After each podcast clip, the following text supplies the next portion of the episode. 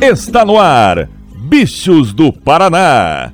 O podcast que fala sobre o futebol paranaense longe dos holofotes. Com Vinícius do Prado, Gabriel Salaf e Lucas Ravel.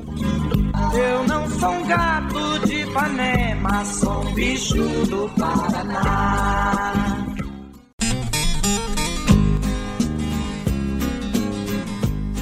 Dale gurizada, tudo certo? Eu sou o Vinícius do Prado e chegamos ao 26º podcast Bichos do Paraná. Aqui nós vamos conversar sobre tudo o que rola no futebol paranaense e para isso trago comigo os jornalistas de garbo e elegância, Lucas Ravel, o homem que sabe tudo e muito mais do Rio Branco. Beleza, garotinho? Beleza, Dudu? Olá a todos que estão nos ouvindo. Uma rodada com uma vitória surpreendente aí, né? Exato, vamos falar sobre ela. E também ele, o rei do Atílio Jonedes, Gabriel Salaf. Tudo certo, Salaf? Fala Dudu, fala Ravel e a gente voltando aí pro Paranaense indefinido, né? Decidido nos tribunais. Montanha russa de emoções dentro e fora do campo. Lembrando para você, caro ouvinte, nos seguir lá no Twitter, bichosdopr, e também se inscrever no agregador favorito da sua preferência. Nesse episódio, vamos falar sobre os confrontos de ida das quartas de finais, ou quase todos eles, do nosso campeonato paranaense. Teve favoritos se dando bem fora de casa, outros nem tanto, empate no café e confusão extracampo aí no clássico da capital. Além disso, tem tudo sobre a estreia do Furacão no Brasileiro Feminino A2. Viu que tem bastante assunto, né? Então, vem com a gente.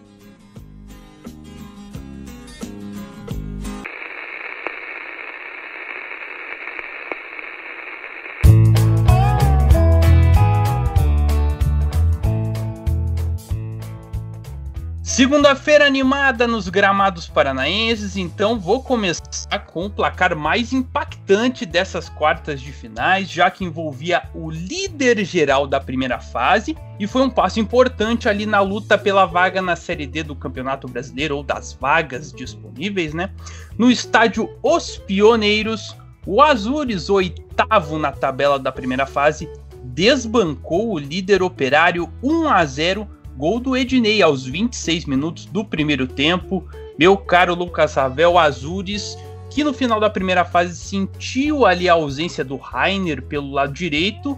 Nesse jogo teve uma nova peça que surgiu por ali para decidir o meia Ednei. Que vitória do Azures. Baita vitória, né? Você citou o Rainer. O Rainer ele era uma peça importante no modelo de jogo do Azures. Ele era um lateral direito que apoiava muito bem o técnico Fabiano Dait dava liberdade para ele jogar como um ala, né, chegando várias vezes à linha de fundo e criando muitas jogadas ali pela direita.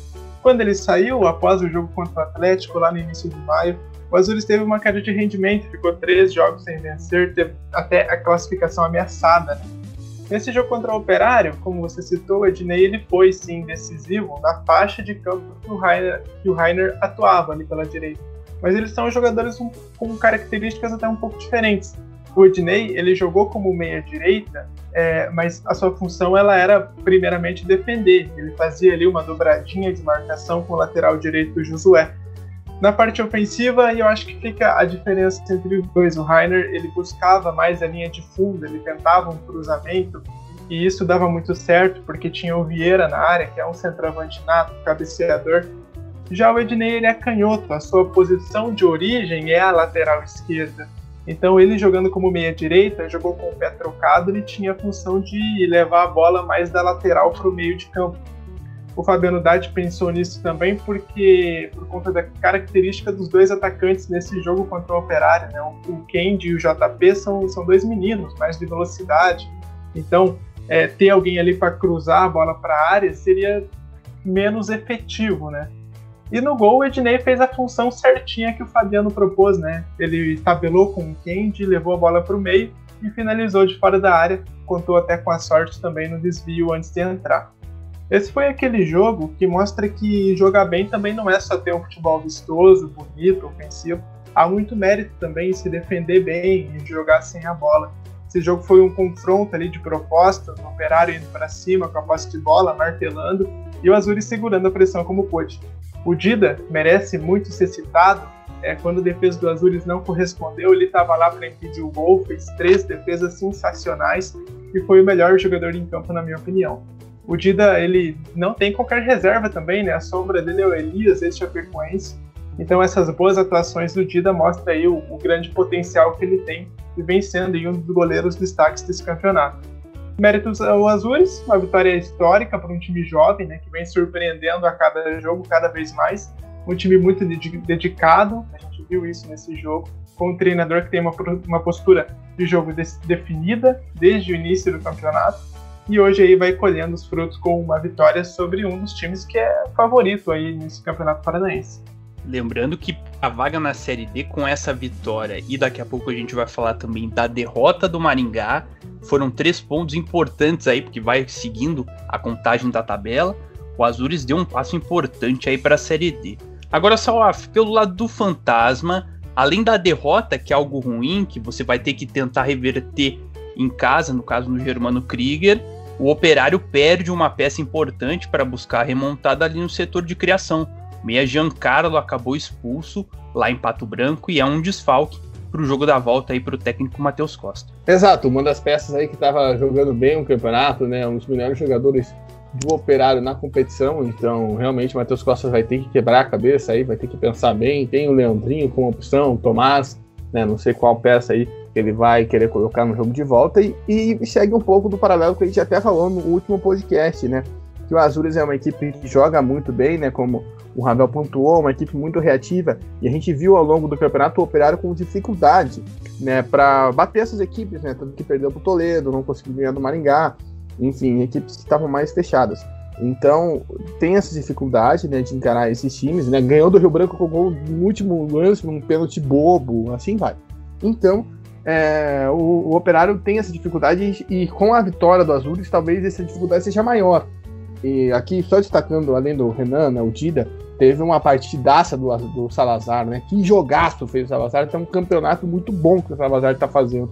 Né? Até para mandar um abraço lá para aquele Moisés lá que já vazou da Vila Capanema e mandou ele embora e quase mandou o Hurtado junto, né? Enfim, coisas que acontecem aí quando chega alguém despreparado. Mas enfim, é, o operário tem esse, esse, ponto, né? Óbvio, hoje ele parou numa grande situação do Renan, né, tá, tá, tentou suas chances, Ricardo Bueno quase fez um golaço de bicicleta. Enfim, mas é um ponto a se observar, né? Como o Operário vai fazer na quinta-feira para conseguir né, reverter esse placar, né? Para conseguir sair com a vitória, para conseguir passar de fase. Eu ainda coloco o Operário como favorito, apesar do Azures ter todo esse destaque defensivo etc. Eu ainda acho que o Operário tem potencial. A gente viu isso nos últimos jogos e assim vai. Porém, não é para se assustar, né? Com uma possível classificação das Azures, até pelo sistema de jogo que a gente vê o time jogar. Lembrando que na fase de classificação o empate foi 1 a 1 né? Com os Azures marcando o gol lá no finzinho do jogo.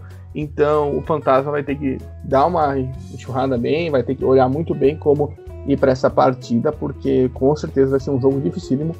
E como você bem pontuou, do Azures com essa vitória, fica aí próximo da vaga da Série D, até por conta do resultado do jogo do Maringá. Exato, até passou o Cianorte aí com essa vitória. O Azures que fica com 18 pontos, Cianorte na sequência com 17 e o Maringá com 15. São as equipes ali que estão abaixo do FC Cascavel na tabela e que também vão brigar pelas duas vagas restantes aí na, na tabela aí buscando a Série D do Campeonato Brasileiro.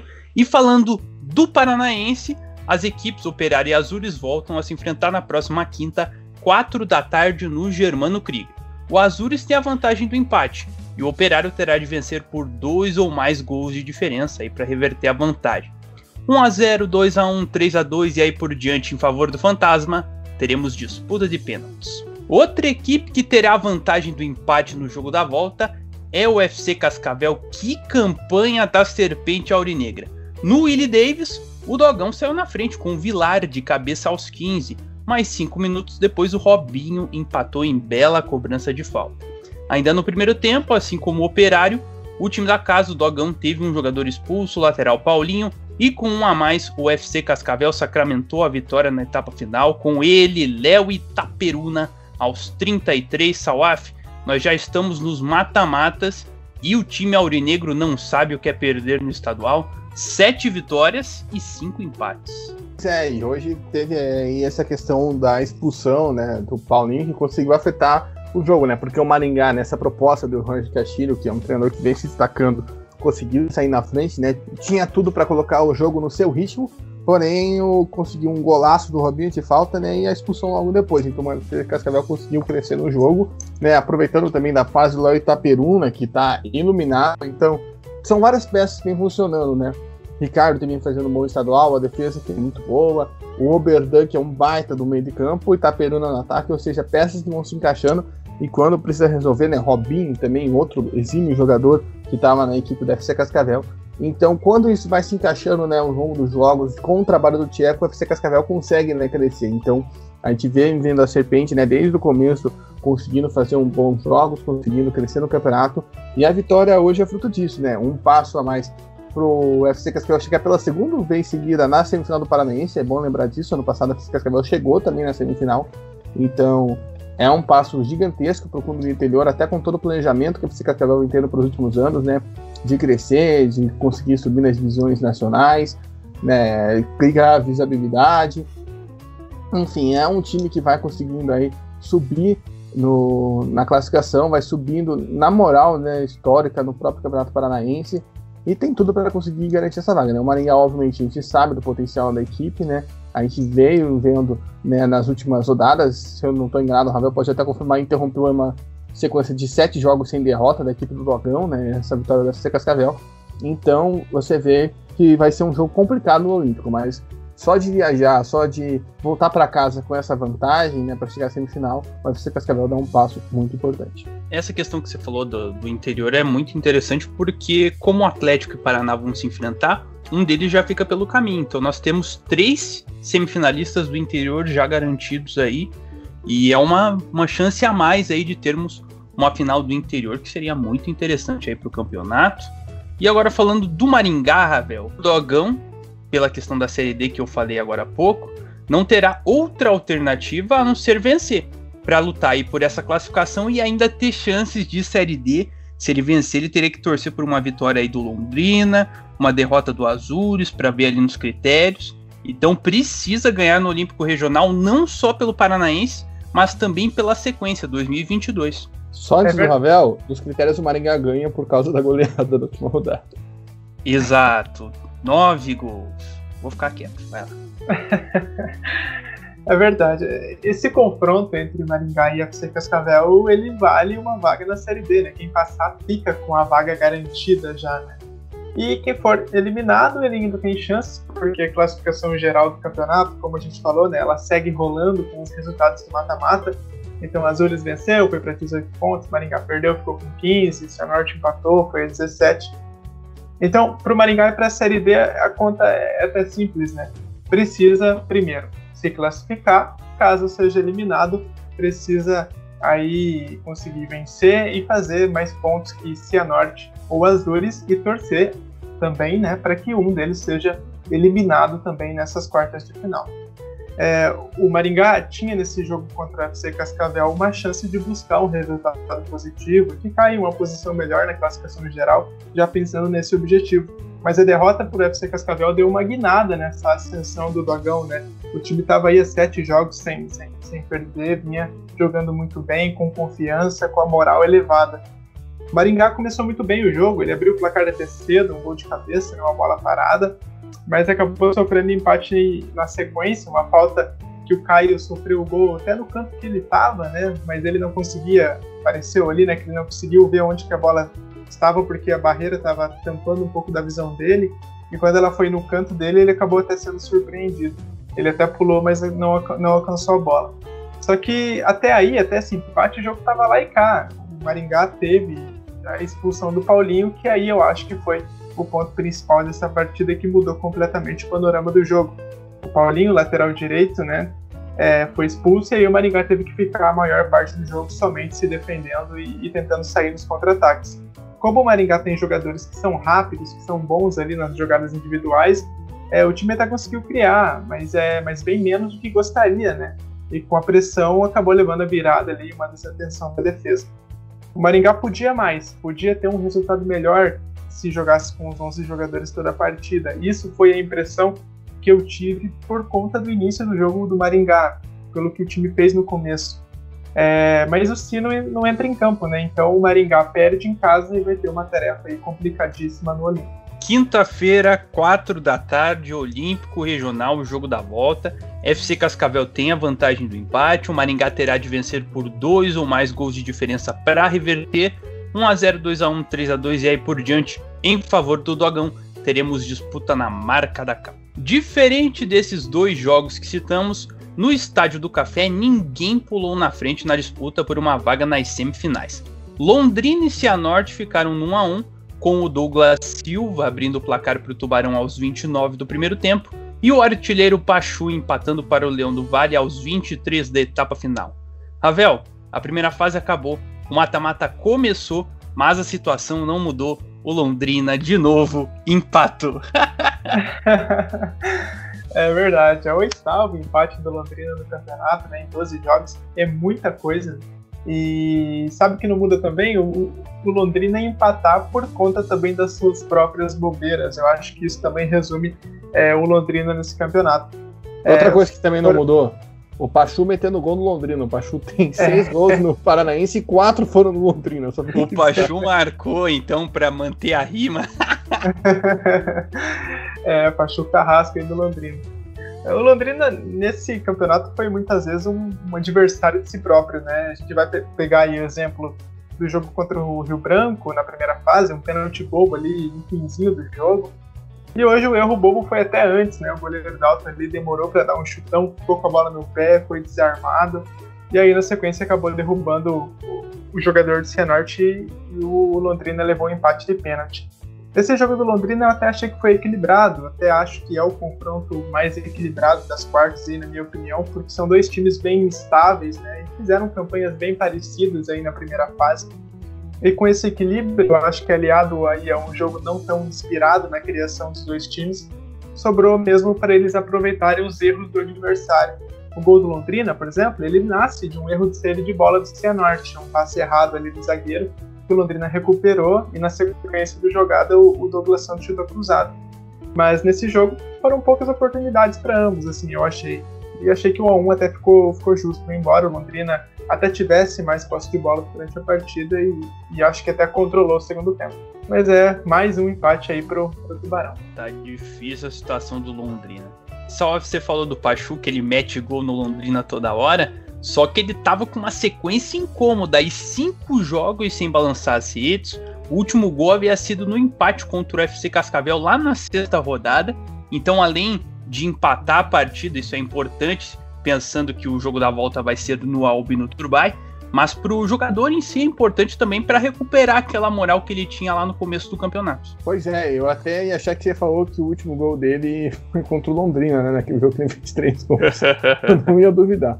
Mas com certeza, e até para recuperar a moral do Cianorte, né? Que vem de três jogos sem perder nessa reta final de primeira fase, começo das oitavas de final, ou seja, uma sequência muito importante para a equipe do Leão, que vinha numa decadência muito grande, né? A gente ficou até com medo do Cianorte não se classificar. E realmente existia essa possibilidade, né? Então é muito interessante ver essa reabilitação do Cianorte, né? Para a sequência do campeonato, né? Eu, o, o, o Ravel pontuou que o gol do Cianorte foi uma falha do Londrina também, né? Uma falha da defesa do Cianorte, não afastou a bola direita e ficou ali da, pro Douglas Santos bater. Então é um jogo que a gente falou, né? Que é marcado pelo equilíbrio, pela oscilação e também pelos erros, né? Então quem errar menos no do vai passar. Cianorte mostra que tem força, né? Aquilo que faltou no, na reta ali da segunda metade do, da primeira fase né, para avançar, né, para conseguir chegar essa semifinal, também seria a segunda semifinal seguida do Cianorte no estadual. Então tem potencial, tem força para isso, né, tem time para isso. E é um resultado muito importante, né? Você não perder fora de casa, você jogar com a vantagem da vitória na sua casa, mas o problema é o Londrina gosta de empatar, né? Como você vai fazer ali para não conseguir empate com o Londrina? Enfim, o João Bursi está conseguindo reorganizar o time, né? Acho que isso é o mais importante, né? Que a gente tinha falando que tinha perdido um pouco da mão, né? Tinha perdido um pouco da maneira de jogar a equipe do Cianorte, então aos poucos ele consegue ali, trabalhar ainda com aquela linha de três atacantes, né? Você tem ali o Gabriel Pereira entrando no lugar do Buba, que estava sendo muito questionado. O Gabriel Pereira até que vem bem, fez gol na vitória contra as Azures. Você tem um Tares ali para você não ter dois centroavantes, né, batendo cabeça, entre aspas, né, entre o Wilson Júnior e o Pachu, que foi uma formação que, pelo menos na minha visão, não deu certo, né, os dois jogando junto. Então, se a Norte estiver conseguindo progredir, evoluir na competição, né, após ali dar um susto no seu torcedor, dar um susto no pessoal lá do Vale do Ivaí, nas, primeiras, nas últimas rodadas dessa primeira fase. Se a Norte vai em busca da vitória, mas por precaução, pelo histórico do Londrina, treina pênaltis, que há uma boa chance de dar empate. Então, esse jogo da volta no Albino Turbay, também quinta, 4 da tarde, e a conta é muito simples. Quem vencer passa, qualquer empate, pênaltis. E faltou um duelo aí, tá sentindo falta? Nós também, porque a bola não rolou para o clássico entre Paraná e Atlético, e agora você vai entender por quê.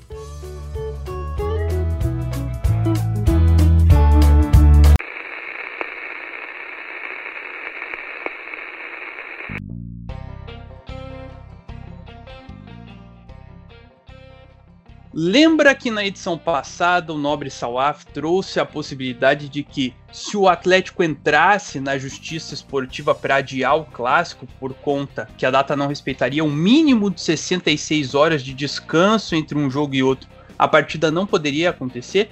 Pois isso aconteceu. O Atlético entrou aí na justiça e na terça-feira, dia 17, o Superior Tribunal de Justiça Desportiva acatou o pedido atleticano e com isso a partida foi suspensa tanto o jogo de ida quanto o da volta. E quando que será realizada? Até a gravação desse episódio, só Deus sabe, Salaf. Tem alguma luz no fim do túnel para esse confronto do clássico aí? Teoricamente é para ser no sábado, né, Dudu? Levando em consideração tudo isso que vem apresentando, né, o Atlético juridicamente, que está no seu direito, mas é, é uma bola de neve que se forma por conta de interesses. Vamos lá, vamos começar aqui a pensar. O Atlético entrou na justiça por quê? Porque o jogo entre Paraná e Atlético aconteceria menos de 66 horas depois da partida contra o Toledo. O regulamento geral do Campeonato Paranaense, das competições da federação, solicita isso. Mas, óbvio, a gente sabe que foi feito esse acordo né, de cavaleiros que os jogos seriam 48 horas. Esse acordo foi feito com os sindicatos atletas, que inclusive pediu o adiamento do jogo, que não fez o menor sentido, tanto que no despacho do, da, do Tribunal de Justiça do Trabalho, o juiz colocou lá que as duas partes não trabalhavam com seriedade. Eu achei sensacional o termo que o juiz usou, deu uma alfinetada no sindicato bonita. E com 11 clubes, quem foi o único clube que não concordou com isso? O Atlético. Então, primeiro de tudo, como que a federação propõe algo se não é unanimidade? Né, os arbitrais têm que ter uma unanimidade né, na maior parte dos temas para você aprovar alguma coisa ou não. Né? É algo que é feito em vários estados e nessa questão tem que ser uma unanimidade, justamente pelo fato de você não conseguir é, alternar né, alguns pontos. Você tem que levar em consideração o que todos os clubes pensam. Isso é um absurdo, de tudo. O fato que, se um clube não concordou, você impor a ele. Justamente numa questão que não é só uma opinião, tem todo um trabalho físico por trás. Óbvio, o Atlético liga para isso internamente? Claro que não. Semana passada a gente comentou aqui, o Atlético jogou na Venezuela na quarta, na quinta-feira teve jogo pelo Paranaense e teve jogador, né, foi na terça, na quarta, perdão, e na quarta-feira tinha jogador que estava na Venezuela no banco. O goleiro jogou, o goleiro estava no banco na Venezuela e jogou contra o Londrina. Isso é um absurdo. Então o Atlético é o, é o, último que pode falar de uma coisa, sendo que o Atlético tem uma lista de mais de 80 jogadores né, disponíveis para o Campeonato Paranaense. Só que o que aconteceu? O Atlético visa olhando para si mesmo e truca com a carta da federação. A federação tem aquele trecho no regulamento e o parágrafo naqueles incisos, né, que você coloca é, as observações, as exceções. A exceção que aparece lá é em caso de suspensão de jogos. Ou seja, o fato que aconteceu entre Curitiba e Cascavel CR, né, aquele jogo lá do, do estádio dos Pássaros Alagados. Esse foi o, o, é o único recurso que pode ter uma distanciamento de jogo a menos 66 horas.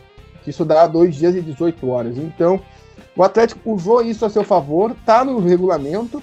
E primeiro tentou no TJD, foi negado. Depois no STJD, até o Atlético parecia que não botava tanta fé, porque depois que teve pedido negar no TJD, o Atlético até começou a soltar artes, né?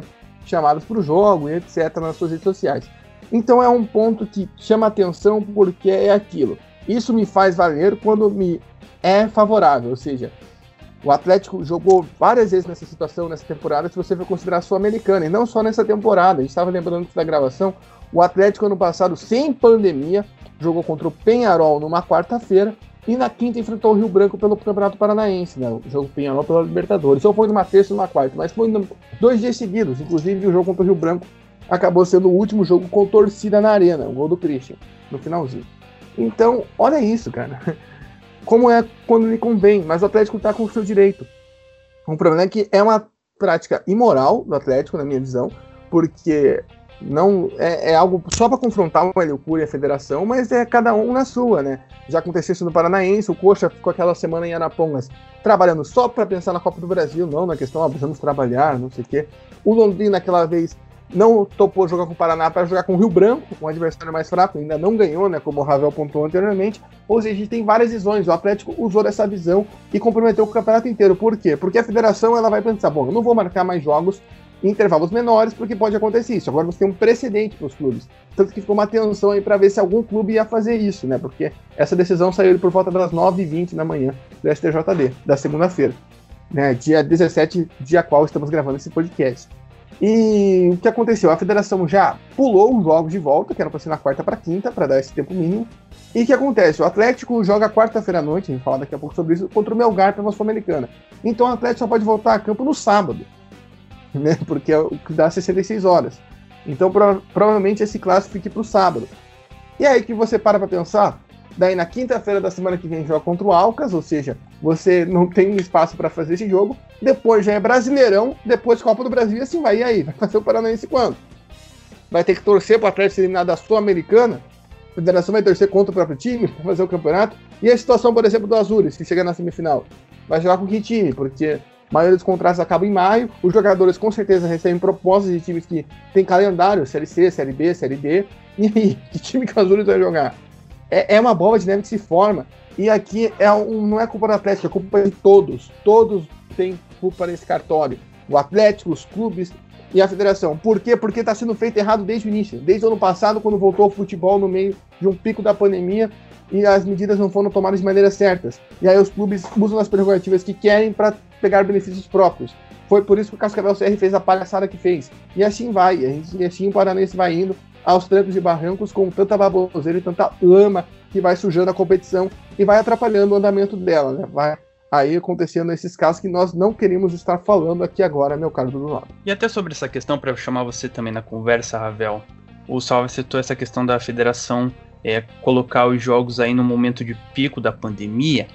E a gente sabia desde o ano passado, pelo modo como as esferas governamentais, principalmente a federal, controla a pandemia ou não controla como deveria, a gente sabia que ia chegar em 2021 e não estaria um bom momento ainda para voltar com tranquilidade os estaduais. Por que será que na hora do arbitral, que é a hora que dá para se discutir essas questões de calendário, de regulamento, não foi sugerido? Bom, sugerido pode até ser, né? Mas colocasse alguma coisa ali no regulamento que, possibilidade, que possibilitasse, caso fosse necessário, transformar, por exemplo, os mata-matas em jogos únicos, né? Que é uma coisa que já enxugaria um pouco e daria essa questão do descanso mínimo respeitado. Alguns mecanismos de possibilidade, ah, se a situação na pandemia tiver muito ruim, nós tomarmos algumas alternativas para que pudesse ser feito o campeonato de maneira mais enxuta.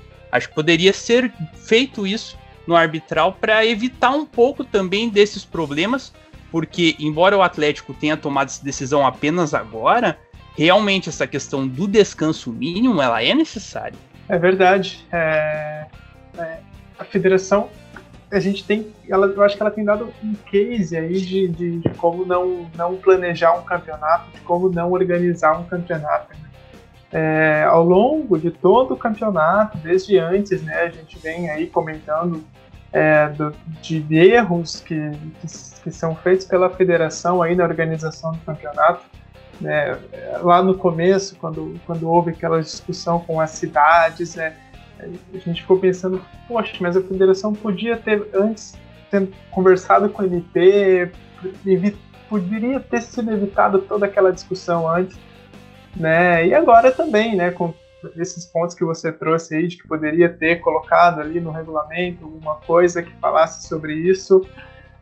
Se planejasse da forma correta, teria sim colocado, teria se pensado, teria se debatido, né? Falta muito isso, falta debater. Eu acho que é, falta esse debate dentro da federação também com os clubes. Há muito, muito, tem muita gente agindo por interesse próprio nisso, e eu acho que isso aí prejudica é, muito aí o futebol paranaense também, né?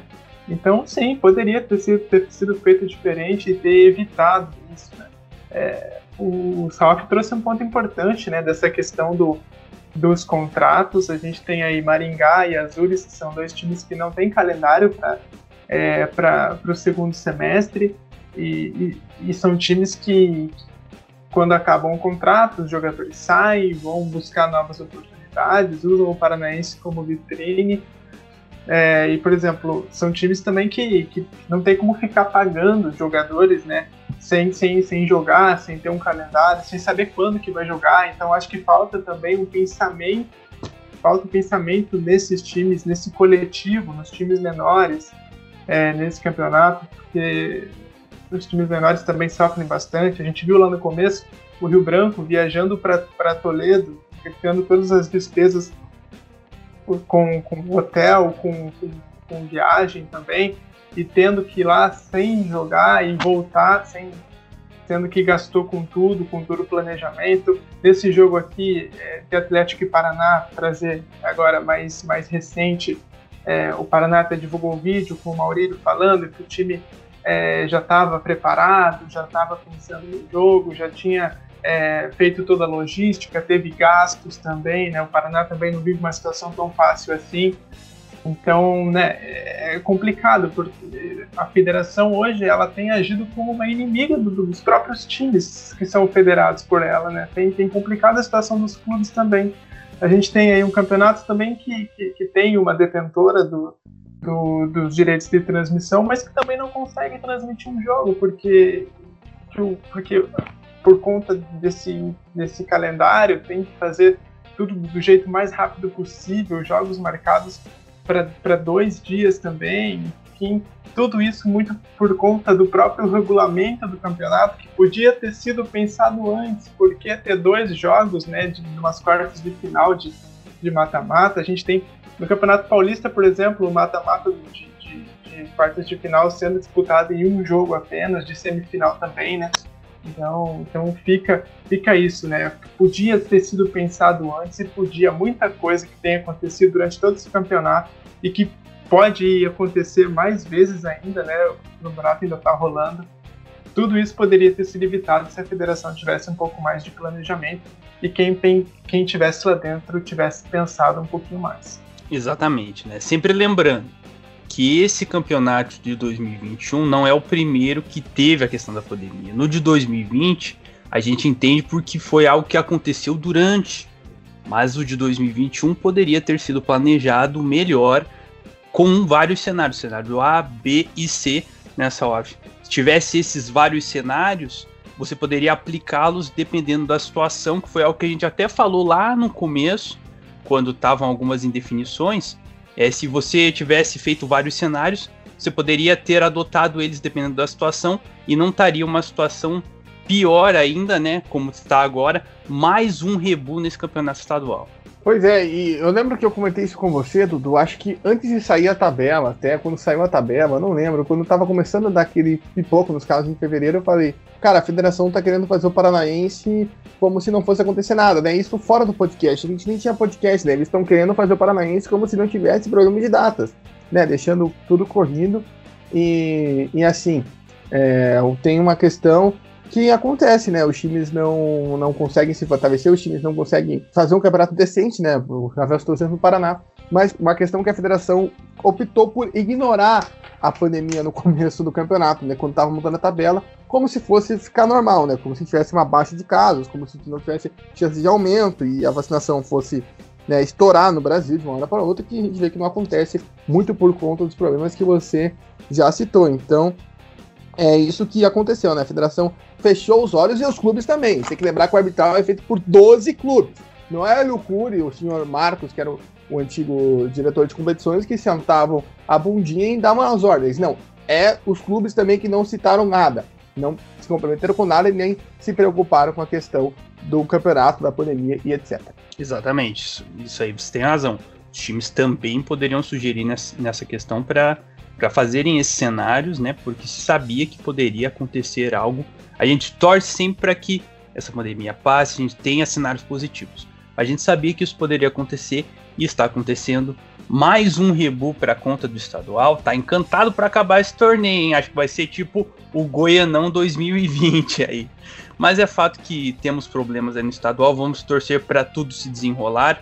Mas agora, gente, vamos sair desse emaranhado, virar a chave e falar de coisa interessante, né? Não falar desses problemas todos que são necessários, mas a gente também chega uma hora que enche o saco, né? Vamos falar de coisa boa, vamos falar de futebol feminino.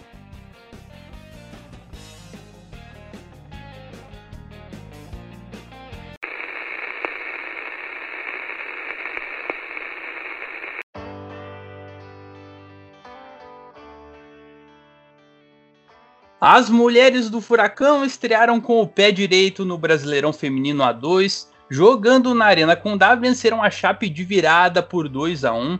As catarinenses saíram na frente com Emily aos 25 do primeiro tempo, mas na etapa final Kimberly empatou aos 10 e a Giba definiu aos 42 do segundo tempo, Ravel. As mulheres do Furacão demonstraram poder de reação ao longo do jogo, ou foram melhores durante toda a partida? Acho que os dois, assim, né? O, o gol que o Atlético tomou foi numa bobeira ali na, na, saída de bola do, do, time do Atlético, né? Que culminou no, no gol da Emily ali com 25 minutos. Mas o Atlético teve, sim, chances, assim, para vencer e, e, jogou muito bem, até achei, né? É, o Atlético deixou outro igual ali no início do segundo tempo, com, com a Kim. É, só que o Atlético também teve aí um, um pênalti perdido também, né? Então é, é, o Atlético teve sim chances para vencer e conseguiu aí ganhar com um gol é, no, no, segundo tempo, já próximo do final da partida, o gol da Giba. É uma vitória muito importante para esse time do Atlético, para começar bem, com moral. Né? O Atlético vinha de um título que é muito importante para dar aquela confiança, para começar o campeonato já com, com a moral lá no alto. Né? É, o primeiro título do Atlético nesse projeto do futebol feminino. Então, o time já começou com essa moral. E essa vitória contra o Chapecoense, por ser fora de casa, né, também eleva ainda mais essa confiança do time do time do Atlético, né? E as meninas mostraram sim um bom poder de reação, né, para conseguir sair de um erro, né? Porque o gol nasceu, o Chapecoense nasceu de um erro e conseguir aí virar a partida. Esse grupo do Atlético, ele, pelo que eu estava analisando aqui, dando uma olhada nos resultados, me parece ser até o grupo mais equilibrado aí do, do, do campeonato, né? Infelizmente, nos outros grupos tiveram muitas goleadas, né? É, há sim uma discrepância é, nos outros grupos, mas nesse parece ser um grupo equilibrado, tem equipes aí tradicionais do futebol brasileiro, né? É um grupo difícil, mas um grupo que apresenta um bom desafio também para esse time do Atlético, que pelo menos tanto no jogo, nos jogos contra o Imperial quanto nesse jogo contra a Chapecoense deixou aí uma boa impressão. E Salaf, olhando esse grupo F, só o Atlético e o Vasco venceram na estreia e a equipe Cruz Maltina é justamente a próxima adversária do Furacão. Ou seja, quem vencer esse jogo entre Atlético e Vasco já pula na frente aí para buscar uma das duas vagas garantidas sem precisar ficar pensando em, em ti técnico, porque as quatro melhores terceiras passam também. Exato, e eu destaco também o Brasil de Farroupilha, né, que conseguiu arrancar um empatezinho lá contra a Ponte Preta em Campinas, é um adversário para ficar de olho, né, que você não espera tanto e pode até surpreender. Mas de fato, vai ser um jogo bom, né, o Vasco, né, dos quatro times cariocas foi o pior no último carioca, né, apesar de cair na semifinal, mas é, vai ser um jogo muito bom de se acompanhar né, no próximo domingo. A treinadora Rosana, ela prometeu, né, um Atlético agressivo e a gente viu isso durante o jogo, né? Eu acompanhei a partida, aproveitei que não tínhamos jogos no nosso Paranaense domingo à tarde e assisti a partida e o Atlético realmente foi melhor o jogo todo. Né, o gol foi realmente uma falha e acho que o grande mérito do Atlético foi não se abalar com o gol. Né, a Chapecoense, eu até brinquei com o meu glorioso pai, que a certo momento estava vendo o jogo comigo, que o Chapecoense parecia um, um Interbairros, né? Porque estacionou um ônibus na frente da área e era incrível, né? A Giba, a Kim tentavam entrar na área, eram cinco jogadores em volta, era algo muito forte, é uma marcação muito acirrada. O Atlético conseguiu, né, furar, como o Ravel destacou, teve o pênalti que a Mineirão desperdiçou, mas conseguiu furar essa marcação. Hum, com muita categoria o gol da Giba, diga-se passagem o segundo. Importante mais esse resultado para elevar a moral e tem um duelo muito interessante com o Vasco, né? É um duelo assim que se o Atlético ganha, o Atlético pode puxar esse protagonismo do grupo para si. E é importante, se o Atlético consegue essa vitória, consegue puxar esse protagonismo, lá, ó, eu sou o time a ser batido aqui, primeiro, assume uma baita numa responsa, e segundo, chamar moral até para os próximos fases, né? Porque, como o Ravel pontuou, até tá olhando os resultados, é realmente a diferença dos outros grupos é algo bem elevado, né?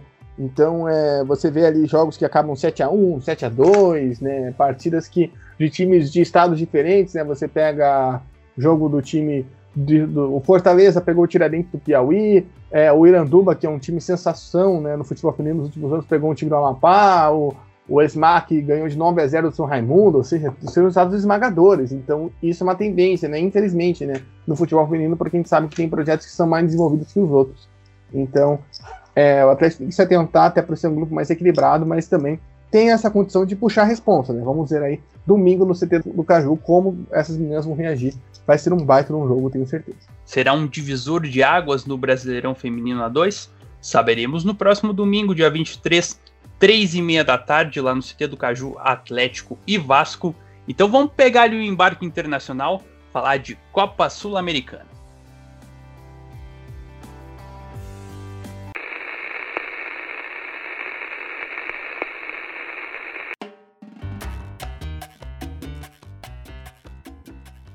Completando a agenda do conglomerado Atlético SA como um todo, bastante coisa do Furacão aí. Nesse meio de semana teremos Sul-Americana e jogo importante, jogo quente. O Furacão recebe o Melgar quarta-feira, nove e meia da noite. Salaf, a derrota do Melgar pro Alcas botou um temperinho aí nesse confronto, porque Melgar e Atlético agora com nove pontos se enfrentam no jogo da vida. Exatamente, né? Um, um jogo de rota aí que chamou a atenção de muita gente, né? Era um resultado inesperado, né? Porque o Melgar abriu o placar logo no começo, mas até quem assistiu a partida, isso foi um jogo muito preguiçoso de ambas as equipes, né? O Alcas no começo do jogo parecia que não queria estar ali, né? Obrigaram o Alcas a estar ali. E depois o Melgar no segundo tempo não voltou e o Alcas aproveitou, né? Um resultado de ouro para o Atlético é um duelo direto. E o Atlético tem a vantagem que joga semana que vem né, em casa contra o Alcas. Ou seja, tem tudo para garantir a vaga caso vença. Então é um confronto direto, né? O meu lugar chegou a Curitiba nesta noite, nesta segunda-feira. Né? Tem tudo para ser um jogão. Né? É um confronto direto. O Atlético acabou perdendo lá no Peru por 1 a 0 Vai ser um jogo interessante de ver, né? Eu quero ver, eu tô muito curioso para ver a postura do Alcas, do Alcas não, do Melgar, e também é, saber como que o Atlético vai se postar, né? Porque a gente já falou aqui em alguns programas que o Atlético nesse time principal não consegue ter um jogo animador, né? Não consegue ser um time que joga para frente, não consegue chamar a nossa atenção. Então, é uma grande oportunidade aí para o Furacão apresentar um futebol mais vistoso, até que teve aí uma semana de trabalho, né? Eu estava até conversando com algumas pessoas tentando entender por que tão poucos jogadores, né, vão para o time de aspirantes e a resposta foi que o Antônio Oliveira quer usar todo mundo nos treinamentos. E os treinamentos muitas vezes ocorrem, como no caso dessa segunda-feira, no horário dos jogos do, do Paranaense, né? Então, às vezes, só alguns que são realmente liberados para jogar. Então, mesmo com o Atlético estando em Curitiba. Então, é ver, né? Esses treinamentos vão dar resultado, mas é um jogo decisivo, né? Um jogo direto, um jogo de seis pontos aí. Quem vencer na Arena da Baixada na quarta sai com a, uma mão na classificação. E o Atlético, por jogar em casa, tem essa vantagem, tem tudo para conseguir é, avançar nesta competição. Mas, Ravel, assim como o Salve comentou, além da questão do resultado, o Atlético tem que melhorar o desempenho. Porque se a gente for olhar a Sul-Americana, temos equipes aí como Penharol, que está deitando ali no grupo do Corinthians, inclusive goleou a equipe paulista, o Libertar, que está fazendo uma boa campanha, o Grêmio, que com o Thiago Nunes deu uma engrenada, fora as equipes que vêm da Libertadores, as terceiras colocadas ali num grupo difícil, pode vir Independiente Del Valle, pode vir, às vezes, sei lá, no grupo F, uma Católica, um Atlético Nacional. Então o Atlético precisa melhorar o desempenho justamente para se classificar, se conseguir vencer esse jogo de seis pontos, olhar também para o mata-mata que não vai ser fácil. Todo mundo tá querendo ganhar essa Sul-Americana, rapaz. É verdade, né? Uma Sul-Americana que é marcada aí por uma mudança né, na forma de, do, do regulamento, na forma de disputa. e que, que tem aí times como você citou vários, né? Times que, que são um baita desafio aí para o time do Atlético, mas para isso precisa se classificar, né? A gente esperava que o Atlético fosse se impor mais é, nesse grupo. É um grupo que, quando saiu, até foi comemorado, porque era um grupo em tese acessível. Eu até acho que o Atlético acabou se complicando muito por, por sua conta mesmo, porque tem bola, tem futebol, tem jogador para se impor e não precisava estar tá passando por isso, né? É, por, por, por, essa dúvida se vai se classificar ou não, porque é, acabou é, tropeçando, e, enfim. É, o, o, Atlético, ele, nesse jogo, ele tem aí o retorno do Nicão, né? Eu acho que é um retorno interessante. O Nicão fez um jogo muito bom ali no, no, no Campeonato Paranaense, tem esse retorno dele ao time. É, fica a dúvida quem que vai sair, né? Tem o Carlos Eduardo que, que voltou de lesão, tá, tá 100% agora. Mas também tem o Vitinho também, né? Mas o Vitinho tem jogado muito bem, tem, tem feito gol, fez gol no, na Sul-Americana, fez gol no Clássico também, né? Então fica aí essa dúvida para ver como o Antônio Oliveira vai, vai montar esse time. É, infelizmente o Eric acabou se lesionando, né? Então, no momento que ele foi para jogar no meio de campo, acabou se lesionando e aí abre um espaço também para o Christian se firmar nesse time. É, e o Calvin na direita, que, que, tudo aquilo que a gente sempre pediu, né, tem ao longo dessa temporada pedindo para ele ser titular, pelo que vinha apresentando no Campeonato Paranaense, abriu o espaço né, para ele e esperamos que ele consiga aí jogar bem e continuar com o futebol que vinha apresentando. É um lateral que tem muito potencial, muita técnica e joga muito bem. Mas o Atlético, ele, ele tem time, ele entrou como, como um time aí postulante, né, a, a conseguir coisas boas aí nessa Sul-Americana, assim, é um time que, que, que é, é um time bom, sim, né, mas que não vem jogando um bom futebol, não tem tido bom desempenho, é um time que joga um futebol até sonolento muitas vezes, e isso também dentro de casa, isso que preocupa, o Atlético dentro de casa ele costuma ser um time dominante, um time é, que joga ali no 220, né, indo para cima, indo sempre, é, conseguindo se impor dentro de casa também não tem jogado bem. O jogo contra o Metropolitanos dentro de casa foi, foi, um jogo bem ruim. O Atlético poderia até ter tropeçado ali. Sorte que o time do Metropolitanos é, desperdiçou algumas chances. Então o Furacão ele precisa vencer, mas sim, também precisa mostrar um desempenho melhor e convencer. Acho que está faltando isso para esse time do, do Atlético. Exato, vencer e convencer, esse é o desafio do Atlético, quarta-feira, nove e meia da noite, contra o Melgar, na Arena da Baixada.